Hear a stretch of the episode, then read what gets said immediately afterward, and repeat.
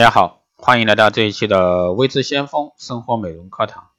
那今天这一期呢，来给大家聊一下怎么样去辨识皮肤的敏感啊。那敏感肌肤的护理呢，需要格外的留意。但是各位知道什么是敏感肌肤吗？涂抹新款产品一出现这个红肿，就是敏感肌。每天与朋友的交谈当中，发觉大部分啊朋友都会倾向将自己的皮肤性质啊定为敏感性，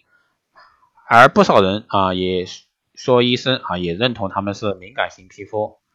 那其实为何大部分人都会有如此说法呢？那对于普遍人而言，可能是因为认知不足，所以说对敏感的定义呢不明，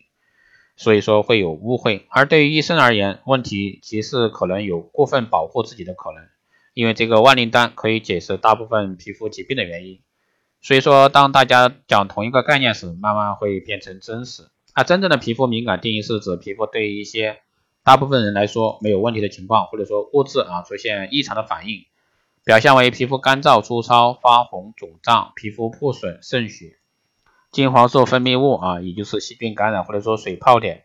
过滤性病毒感染等。当然不是说需要出现以以上所有表现才叫做皮肤敏感，但最起码皮肤干燥和粗糙的感觉才算啊。当大家明白之后呢，就应该明白以下的情况，并不是皮肤敏感。比如说涂上有果酸成分的产品后有轻微发红的这个情况啊，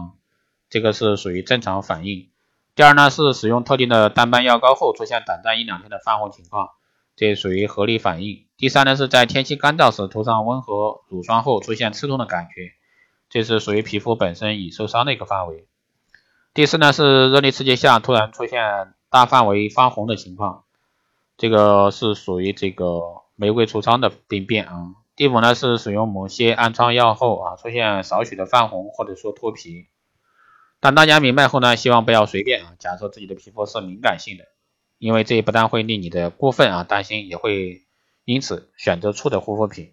或者说错误避用了可能有效的一个产品。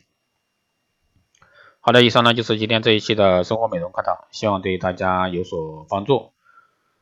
加微信二八二四七八六七幺三，备注电台听众啊，可以获得更多的知识。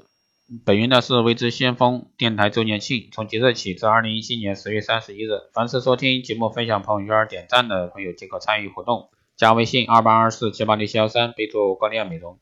即可领取价值一百九十八元的每月课程。